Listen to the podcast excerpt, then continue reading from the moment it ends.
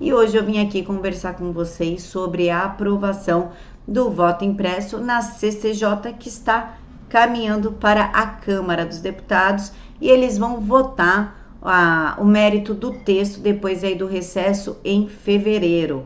Na verdade, o voto impresso já é autorizado desde 2015, só que por oito votos contrários a dois favoráveis, ele não foi implementado nas eleições de 2018, que segundo o TSE não teria dinheiro para colocar as impressoras nas urnas eletrônicas e nós sabemos que isso é mentira.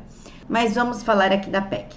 Ela teve como relator dois grandes nomes aí da direita, a deputada federal Bia Kicis, que é a autora dessa PEC, e o relator, o Paulo Eduardo Martins, que é deputado federal e jornalista no SBT.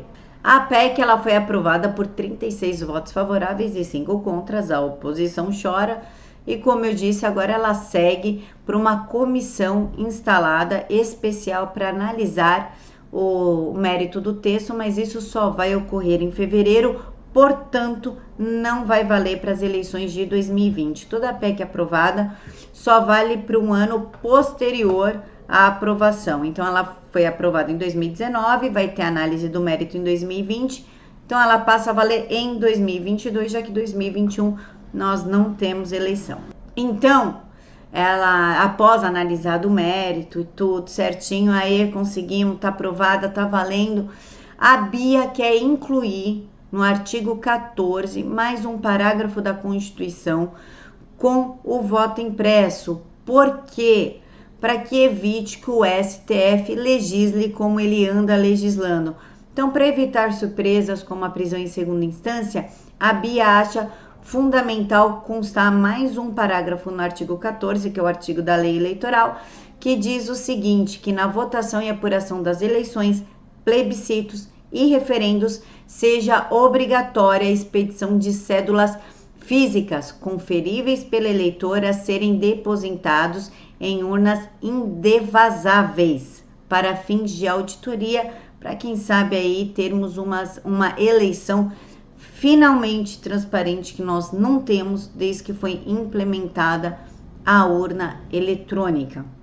A Bia ainda diz que ela foi atrás dessa PEC, que ela lutou por essa PEC pelo bem da sociedade, porque a urna ela tem sido alvos, com, alvo constante de críticas e bem fundamentadas no que se refere à confiabilidade dos resultados das eleições. Uma vez essa urna eletrônica, ela foi usada numa votação da CIA e ela foi fraudada. Primeira e última vez que a CIA usou essa urna eletrônica. Essa urna ela sequer é usada nos países de grande tecnologia, países como Estados Unidos, Japão, Suíça, enfim, elas, eles usam voto de papel. Peraí, então se países com uma alta tecnologia de primeiro mundo, que faz tudo para facilitar a vida do cidadão, não usa a urna eletrônica porque nos países latinos com características socialistas como Venezuela, Bolívia, é, Cuba, se usa a urna eletrônica. Isso é muito estranho. E por que que, eu, que a, hoje a oposição, né, na época não era oposição, se opõe tanto à urna eletrônica? O que será que escondem? Pessoal, se conseguiram invadir os computadores do FBI o que dirá essa urna eletrônica? Qualquer um invade isso daí. E qual é o medo do voto impresso? Descobrir que as eleições anteriores foram fraudadas, é isso? Porque se a urna der um resultado e o papelzinho der outro, nós vamos falar: hum, hum, será que Lula foi reeleito? Será que Dilma foi eleita e reeleita? Será? Aí vai ficar uma grande dúvida no ar e teremos que cobrar uma posição do TSE frente a isso. A Bia Kicis, ela defende que o voto impresso é a solução intencionalmente recomendada para que as votações eletrônicas possam ser auditadas de forma independente, medida que inexplicavelmente causa receio à oposição.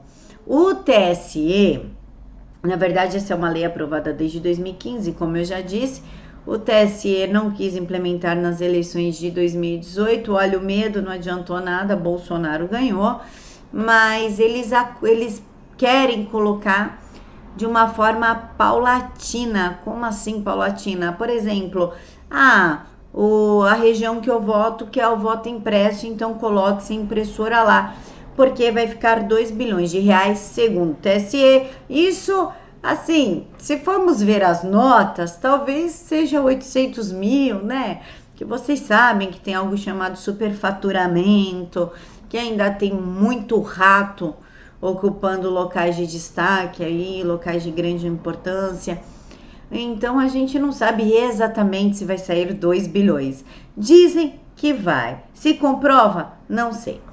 Mas que vai sair 2 bilhões para implementar em 100% das urnas. Mas espera aí, não teve 2 bilhões para dar para fundo eleitoral? Vão tirar da saúde e educação para bancar eleição. Isso fora o tempo de TV, que sai do seu, do meu e dos nossos bolsos. Nós pagamos para o cara fazer campanha, aparecer na TV, ser eleito e viver do nosso dinheiro. Aí, ó, tá fácil para todo mundo, não é verdade? Porque nós pagamos todos os trâmites da campanha, nós viabilizamos recursos para ele dar a carinha dele na TV e nós bancamos ele caso ele seja eleito ser político no Brasil. É uma boa, vale muito a pena, sim.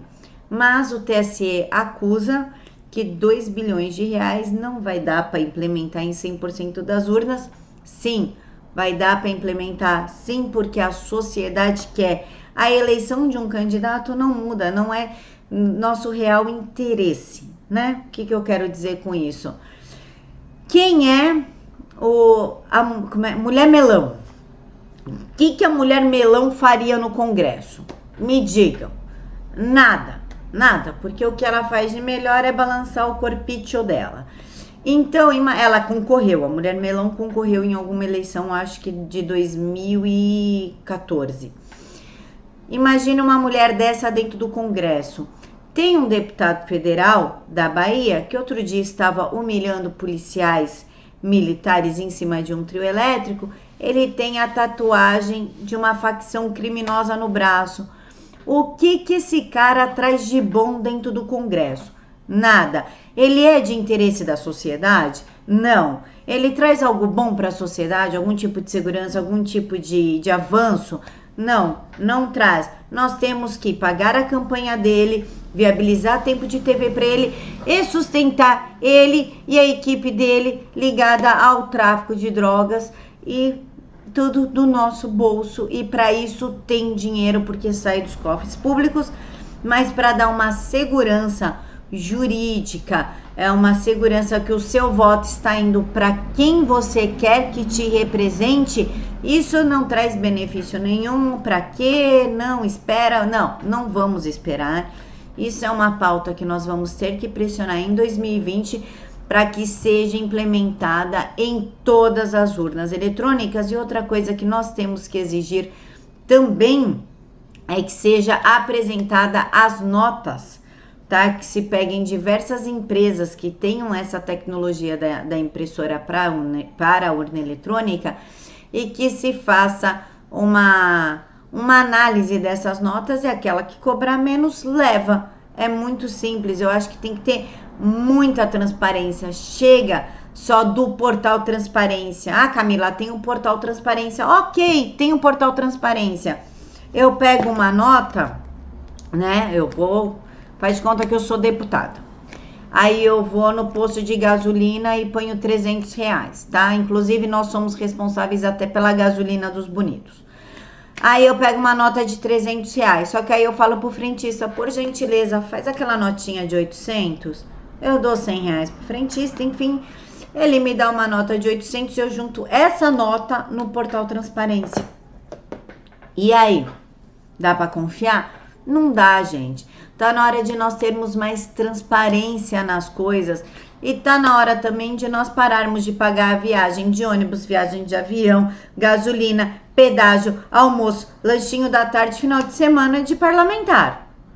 Se nós economizarmos todo esse dinheiro, com certeza a gente consegue colocar as impressoras na, nas urnas eletrônicas antes de 2020. Em 2021 já vão estar todas bonitinhas. Se em 2020 nós economizarmos, tirarmos aí essas facilidades, né, esses mimos dos parlamentares. Em 2022 todo mundo vai ter lá o seu papelzinho saindo da urna, mesmo que o TSE seja contrário a isso. Nós precisamos sim é, pressionar para que isso seja colocado em prática. E para finalizar, eu gostaria de conversar com vocês sobre o Aliança pelo Brasil, partido do nosso presidente Jair Bolsonaro, que já começará agora na próxima semana a coleta de assinaturas para sua fundação.